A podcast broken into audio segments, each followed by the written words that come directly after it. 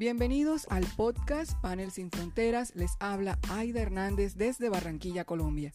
Desde esta esquina hermosa del continente americano donde el río Magdalena desemboca en el mar Caribe, llegamos justo en este momento de su día porque vamos a conversar con ustedes y con personajes que hacen parte de nuestra localidad, entendiendo lo importante que es integrar a nuestra vida la visión local y global. Hoy nuestra conversación es con una mujer que transpira comunicación, transpira vida, liderazgo, donde la vida la ponga. Se trata de Lisette Díaz, profesional de la comunicación y el periodismo que ha pasado por prensa, radio, televisión, relaciones públicas, una mujer del Caribe colombiano sin fronteras que actualmente está radicada en Estados Unidos. Bienvenida, Lisette. Ay, Aida, qué emoción escucharte después de tantísimos años, muchos años ya. Y mejor que ni miremos para atrás porque de pronto empiezan a sacar cuentas. Eso le iba a decir, no haga cuentas. Sí, Aida, feliz de, estar aquí. Gracias por invitarme a tu podcast, eh, que yo sé que conecta a tantas personas en el mundo, especialmente mujeres, una misión con la que me he alineado muchísimo también. Y bueno, súper contenta de, ser parte de, tus, de tus entrevistados. Un honor para mí eh, poder estar aquí contigo hoy. Qué rico tenerte, Elisette. Y hay que decirle a la audiencia que tenemos esta familiaridad porque compartimos aulas universitarias.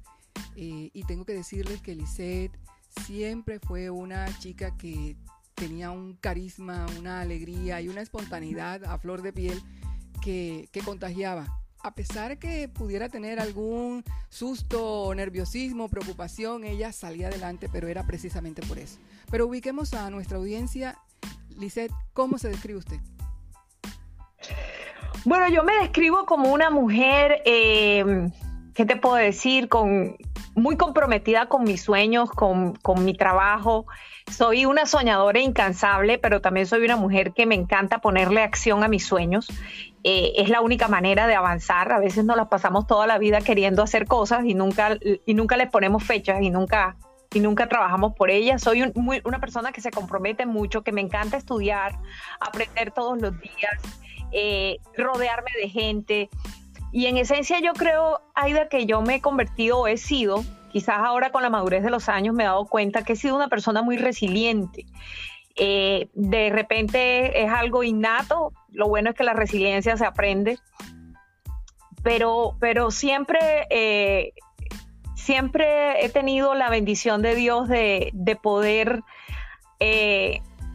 volver las situaciones adversas en mi vida en, cosas positivas de las que siempre aprendo y vaya que he pasado por cosas difíciles, pero al final de la vida eh, e, es un regalo y es una gracia poder volver las cosas tristes, las frustraciones, las equivocaciones en, aspectos que te ayuden a crecer para ser una mejor persona, una mejor versión de uno mismo cada día. Precisamente sobre ese tema. Eh, Dice, usted mientras estuvo en Colombia se desarrolló y creció eh, en todas las dimensiones del periodismo y la comunicación, pero desde que se fue parece que su columna vertebral ha sido emprender. Eh, y no en un espacio y en un espacio que no es el que no, no es el suyo, no, no es su tierra natal. ¿Cómo es la historia de esa comunicadora emprendiendo en un entorno distinto al que creció? Mira, resiliencia. Este, bueno, como tú bien lo dices, yo tuve una bendición muy grande en Colombia de hacer una carrera muy linda en periodismo. Eh, empezamos, bueno, tú, desde tu papá y nunca fui de voz infantil ni de la juventud directamente, pero conocí todo ese trabajo maravilloso. Y, bueno, comencé a trabajar en medios muy joven también. Y, bien, o sea, medios grandes, medios de gran proyección nacional, eso, eso me, me me hizo, me hizo creer que la vida era eso, ¿no? Que era la televisión, que era que te reconocieran en la calle, que era que la gente supiera quién eras. Cuando llegué aquí, pues descubrí que eso no era la vida. Aquí nadie me conocía, no estaba en televisión. y entonces... Pero usted, tuvo, este, aquí en Colombia tuvo maestros fuertes que le ayudaron sí, a la verdad, muchísimo. yo creo que lo mejor del periodismo, tuve la bendición de que me guiaran eh, estuve mentores grandísimos, Ernesto Macaulan, Jorge Cura, Olga Emiliani. Este, Patricia Escobar, Rafael Sarmiento. Bueno, es que no sé, lo, digamos que la gente más grande del periodismo, tuve la bendición de trabajar con ellos, eh, de que fueran mis maestros en muchos aspectos de la vida, no solamente en la parte del periodismo, sino que cuando tú te rodeas de buenos mentores, eh, ¿me estás escuchando? Sí. Ah, ok, cuando te rodeas de buenos mentores, este, impactan tu vida de diferentes maneras, ¿cierto? Para lo bueno y para lo malo, para lo que quieres hacer y para lo que no deberías hacer también. Este, entonces sí, eh, gracias a ellos fue, yo siempre, yo a veces me pongo a mirar en retrospectiva, yo tenía todas las de, todas las, digamos, eh, eh, cuando yo empecé a estudiar periodismo, mis, mis tíos me decían que yo iba a terminar trabajando en la voz del banco, de donde es mi familia, porque yo no tenía nadie, o sea, yo no tenía nadie en mi familia que fuera periodista. Por ejemplo, no tenía un voz infantil, un hola juventud, un papá como el tuyo que estaba metido en medios y que podía ubicar fácilmente a los chicos que trabajaban en medios, porque eso era lo que él hacía. Yo no, yo no tenía nada de eso, pero este, algo pasó en, en mi vida que, que bueno, que me acuerdo que Jorge Medina me mandó a llamar una vez para hacer algo en radio en Caracol y yo decía, pero seré yo, pero si yo no lo conozco, él es mi maestro, mi profesor, pero yo no soy amiga de él, decía yo. Y luego Hernando Gómez Oñoro me preguntó, ¿qué quieres hacer? Él era el, coordinador de prácticas, no sé si te acuerdas, y dije, bueno, a mí me encantaría escribir porque me veía muy fea, porque yo decía, yo jamás voy a hacer televisión, yo soy muy fea, tengo este pelo como Totola Momposina, esta nariz de Punta Quinte, no tengo nalgas, tengo mucha teta, no tengo cintura, o sea, todas las cosas que uno dice que tiene para no hacer las cosas. Entonces yo nunca, me acuerdo que Jorge Humberto Clime decía, Lizeth, siéntese ahí a presentar. Ay, profesor, ¿usted quiere que se le, se le dañe la cámara? No, hombre, yo soy muy maluca, a mí no me siente ahí. Y fíjate lo que es la vida, que terminé haciendo televisión casi 16 años. Y, y bueno, fue una experiencia increíble porque fue así, como que Dios me fue llevando de la mano a decirme, ¿quién ha dicho que tú eres eso? Tú eres algo más que eso y, siempre me he dejado guiar de esa voz. Esa ha sido una gran ventaja para mí. Yo siempre he escuchado mi voz. Igual cuando me vine para los Estados Unidos, hablando del tema que me preguntaste, fue siguiendo esa voz. Yo sentía que ya había pasado un tiempo en Barranquilla, que ya yo realmente profesionalmente no tenía mucho para dónde crecer y que como todas las cosas en televisión, que es, una carrera tan efímera frente a cámaras, eh, ya yo no, ya o sea, venían las nuevas generaciones, las chicas más jóvenes, y yo sentía que mi ciclo había terminado. Aun cuando todo el mundo quedó sorprendido porque estaba en el mejor momento de mi carrera, cuando me vine, realmente yo creo que ese fue el momento justo para salir y para empezar. Eh, acababa de ser madre, tenía una niña madre soltera de una hija de que en esos momentos tenía seis años, y dije, me voy, y me voy, y me voy, y me voy, y me vine todas las cosas estaban preparadas aquí para mí, Dios había alineado todo. Y aquí conocí, bueno, llegué a Orlando con un proyecto de hacer un programa de televisión que no se dio. Y desde Orlando comencé a aplicar a varias partes. Y bueno, con la bendición de Dios que conseguí trabajo aquí en Houston, me entrevistó el que después fue mi esposo. Entonces comencé a trabajar en un periódico a nivel local en español, que era el único además que había, ya no existe desafortunadamente. Y bueno, comencé a trabajar y me reencontré con la escritura, Aida, que era algo que por la televisión había dejado de hacer. Y bueno, empecé a escribir nuevamente, luego me casé, salí embarazada de mi segunda hija ya con mi esposo, un peruano maravilloso. Y, y bueno, Tres años después a Pedro lo, despiden del trabajo, ya tenía 50 años, no encontró qué hacer y decidimos emprender. Así fue como nace este tema del emprendimiento. Éramos dos periodistas, los dos, amantes de la noticia y de las buenas noticias, y decidimos poner un periódico en español en el 2006. Y, y, bueno, desde entonces empezó este proceso de aprender a hacer negocios en los Estados Unidos a entender cómo funcionaba el sistema y cómo podíamos vivir de lo que hacíamos. Entonces eso me ha llevado a hacer muchísimas cosas eh, que básicamente fueron supervivencia. O sea, ni siquiera es que alguien me dijo, yo nunca había hecho un negocio, yo no sabía, nos equivocamos 250 mil veces, perdimos mucha plata. Este, pero teníamos tantas ganas, tanta pasión y, tantos eh, deseos de, poder hacer periodismo aquí por nuestra cuenta, a nuestro estilo y como nosotros creíamos que era la mejor forma, que eso nos permitió crear una empresa que se llama Penta Comunicaciones, de las que salieron un periódico, un noticiero de radio y una revista que funcionó hasta el 2020. Así que eso ha sido una historia muy linda porque sí, es una historia en la que te vas descubriendo y descubres nuevas cosas que quizás si no enfrentas ese tipo de, situaciones, nunca sabes que eres capaz de hacerlo. Entonces yo le agradezco a Dios que me haya dado la oportunidad de, de encontrar o de desarrollar otra faceta en mi vida que ni siquiera sabía que existía. Usted de pronto no tenía las conexiones ni las relaciones, pero hay algo que siempre ha tenido y es su autenticidad. Y la autenticidad genera credibilidad. Quien le sigue a usted en las cuentas de redes sociales y quienes la conocemos sabemos que usted no deja de serlo. Es más, eh, ahora que ha hablado del el equipo que hizo con su esposo, eh, la hemos acompañado en su duelo también. Eh, porque sabemos que pues, no era solo su coequipero en el hogar, sino también en, en sus proyectos. ¿Cómo ha sido ese proceso, Lisette, para mantener la dinámica que hoy tiene?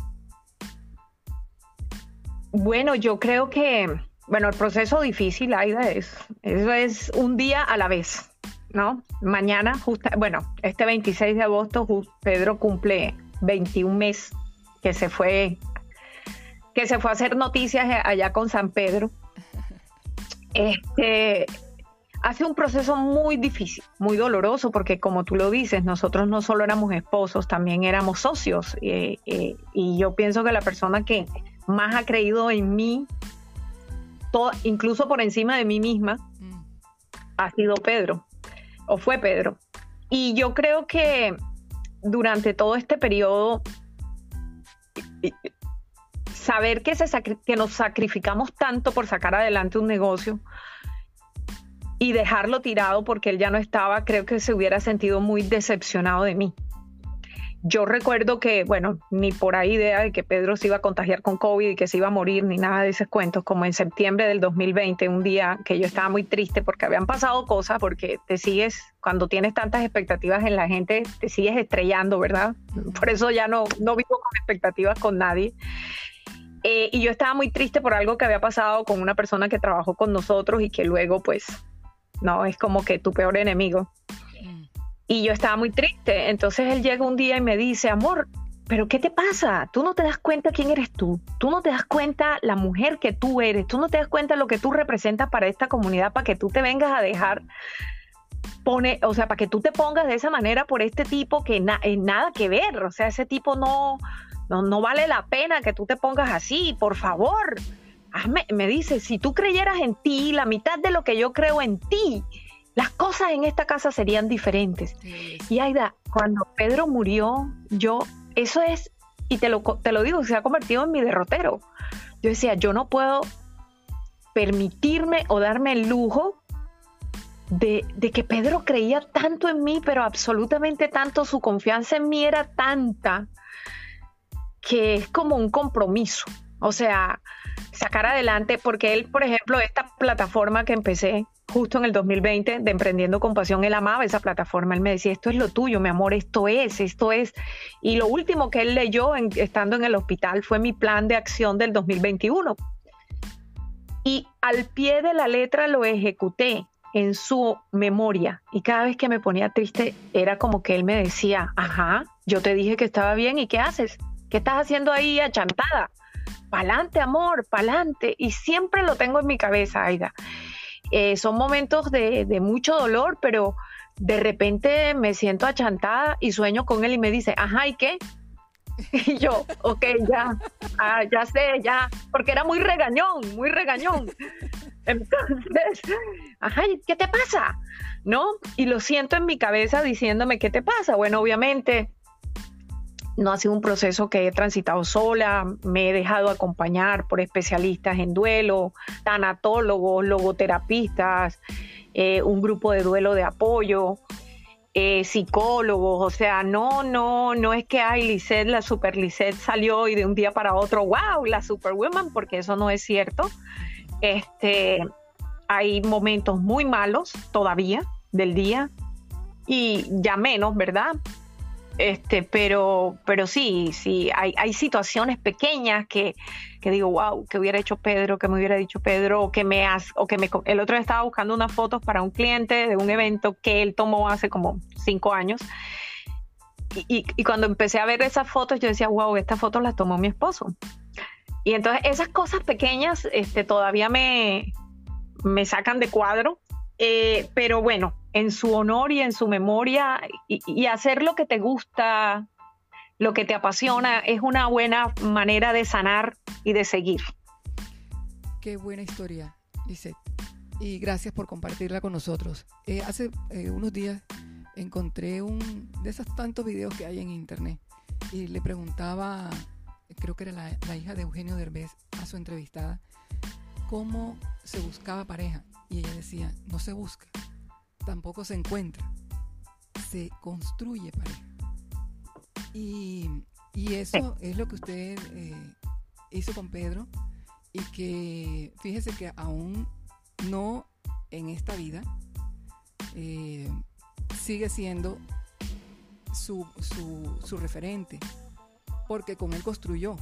Y de eso se trata, que, que uno pueda construir sus momentos, su felicidad Usted escribió un libro que se llama Felizmente Cuarentonas. Sí.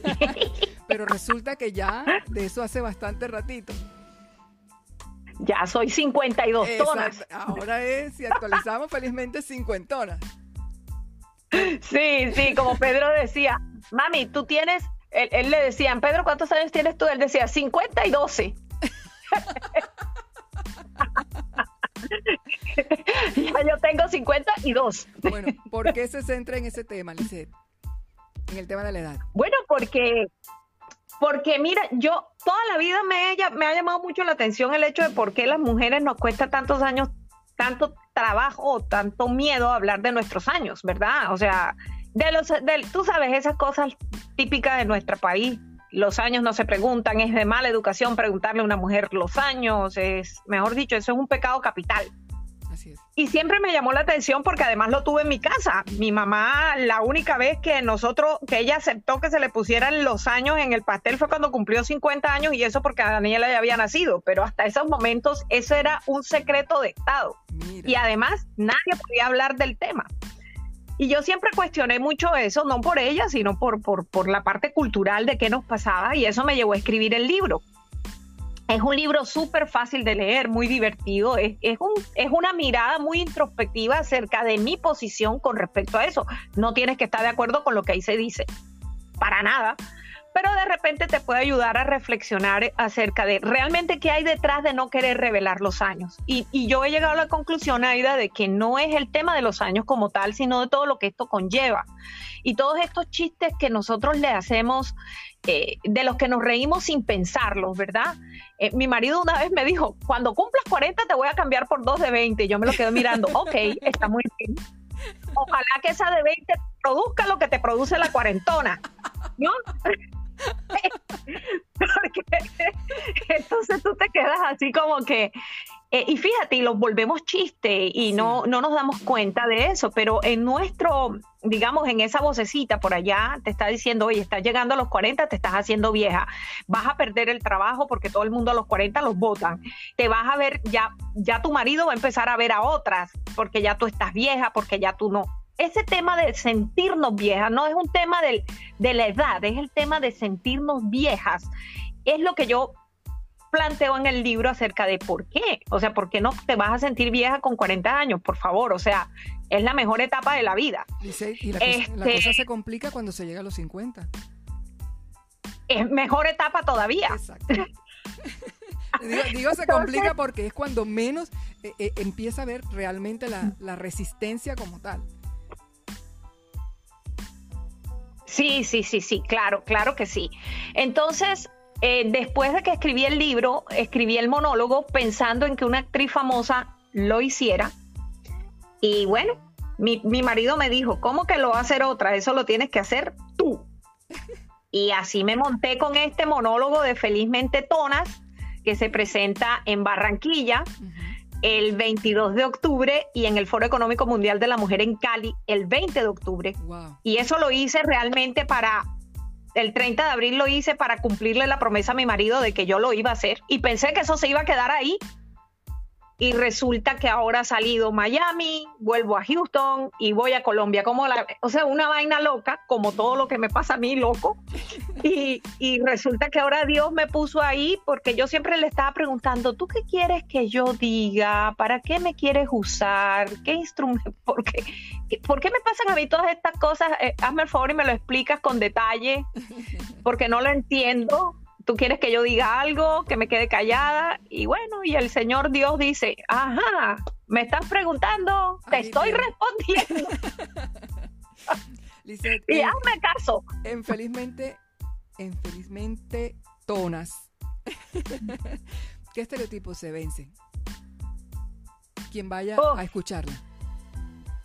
Mira, este, básicamente aprender a abrazar tus años sin vergüenza. Eso es lo más grande que creo que tiene esto. somos lo que somos y somos lo que somos por lo que hemos vivido. Es algo que no vas a poder cambiar, pero sí vas a poder aprovechar.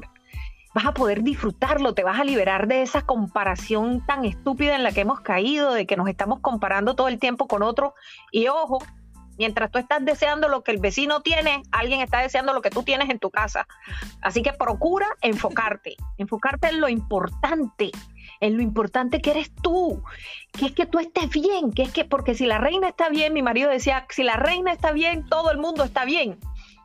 Entonces, eh, hay que enfocarte en ti, en, ver cómo estás aportando valor, en descubrir cuáles son los, miedos que te están frenando para alcanzar tus sueños, en, entender qué, estás haciendo mal para corregirlo. Eh, no es que te vas a volver una persona que jamás te vas a equivocar, pues todos los días nos equivocamos, todos los días tenemos cosas que vencer, pero si no nos miramos hacia adentro, es muy difícil mirar hacia afuera.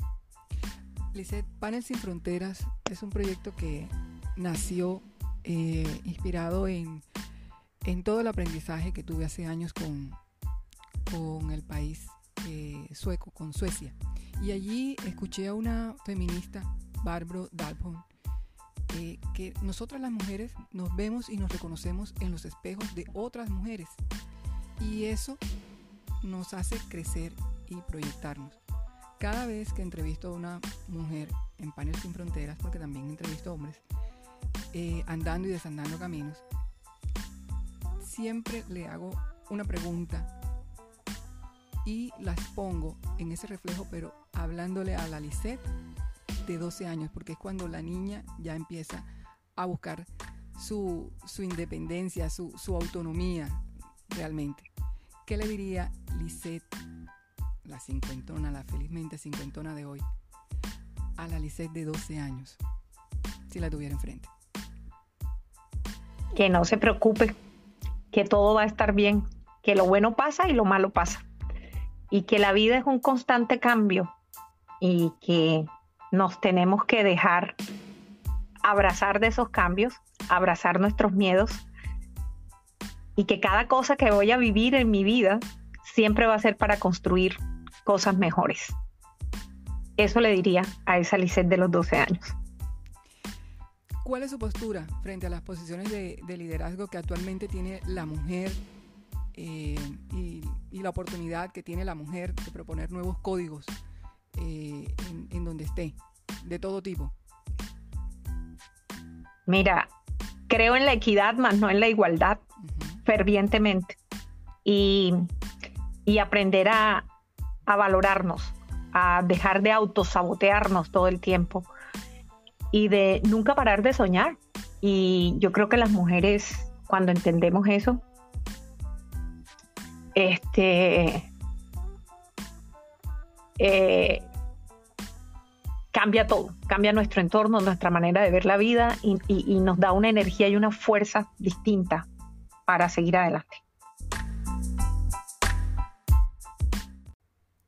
Lizeth, este año eh, se cumplen 10 años del fallecimiento de Ernesto Macaulay y quiero aprovechar para, preguntarle a una pupila de Ernesto cuál fue su mayor aprendizaje con él. Ay, no, la pasión con la que Ernesto trabajaba eh, era un, o sea, Ernesto era, era un vendaval, o sea, Ernesto era eh, eh, una inspiración constante. Ernesto luchó contra su enfermedad desde muy niño y, supo aprovechar cada minuto de su vida. Yo creo que Ernesto nos enseñó a nosotros el valor del tiempo, de no perder el tiempo en boberías y en, porque él sabía que su vida podía irse en cualquier momento. Y yo creo que esa, hoy en día lo miro así, en esos momentos no, no, no, lo entendía. Pero yo creo que Ernesto siempre tuvo muy claro de que él tenía que hacer tantas cosas de lo que le gustaba, porque él sabía que su tiempo era prestado. Todos lo tenemos, ¿verdad? Pero él por lo menos tuvo un amague muy joven que lo hizo acelerar sus cosas. Y, yo creo que yo a Ernesto le debo tantas cosas, este, el cariño con el que siempre me trató, el respeto. Ernesto creía mucho en mí. Eh, fue una persona que, que no sé, con la que me sentía muy segura cuando yo, yo estaba con él. No tenía como miedo de equivocarme porque como era joven, entonces no era el que te iba a gritar ni te iba a decir nada sino que te decía, Licho, dale, no, no te preocupes, mira, lo hacemos así o así o asado, o me decía, Licho, necesito que hagas tal cosa. Y yo me quedaba así como que, ya, ya, ya, ya. O sea, por eso se casó tantas veces, por eso se divorció tantas veces, o sea, era tan rápido todo en su vida. Este, y sí, lo recuerdo con muchísimo cariño, de verdad, yo estaba en un crucero totalmente desconectada del mundo cuando Ernesto murió y cuando yo llegué encontré mis mensajes, Ernesto murió y yo ni siquiera sabía que estaba enfermo, o sea, que se había vuelto a enfermar. Entonces sí fue un, momento muy doloroso, este, porque sí, sentí que se perdió como eso y cuando regresé a Barranquilla alguien me dijo, él escribió una columna donde te mencionó hace muy poco, yo a mí, sí, hablaba de sus de los grandes cerebros del periodismo que se habían esfumado muy jóvenes y te mencionó a ti, a Tatiana, a Carlitos y yo decía, oh, wow, por apellidos, ¿no? Capeto, Díaz, eh, el apellido de Tatiana, que ahorita se me olvidó. Escárraga. Escárraga. Entonces yo decía, wow, qué bonito este, también eso.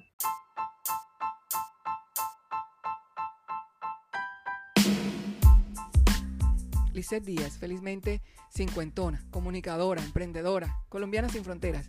Gracias por aceptar nuestra invitación. Esperamos que los seguidores de nuestro podcast Panel Sin Fronteras, después de escuchar este episodio, corra a buscar la información de Lisette Díaz, su libro, su monólogo, que pronto va a estar en Barranquilla en octubre. Y a la audiencia le agradecemos haber invertido estos minutos del día para escucharnos desde el Caribe colombiano. Este episodio hace parte de la programación del domingo en Radio Gabla Online, que puede escuchar en el sitio www.radiogabla.com.co. Los invitamos a seguir también nuestro blog panelsinfronteras.co y las cuentas de redes sociales en Facebook e Instagram.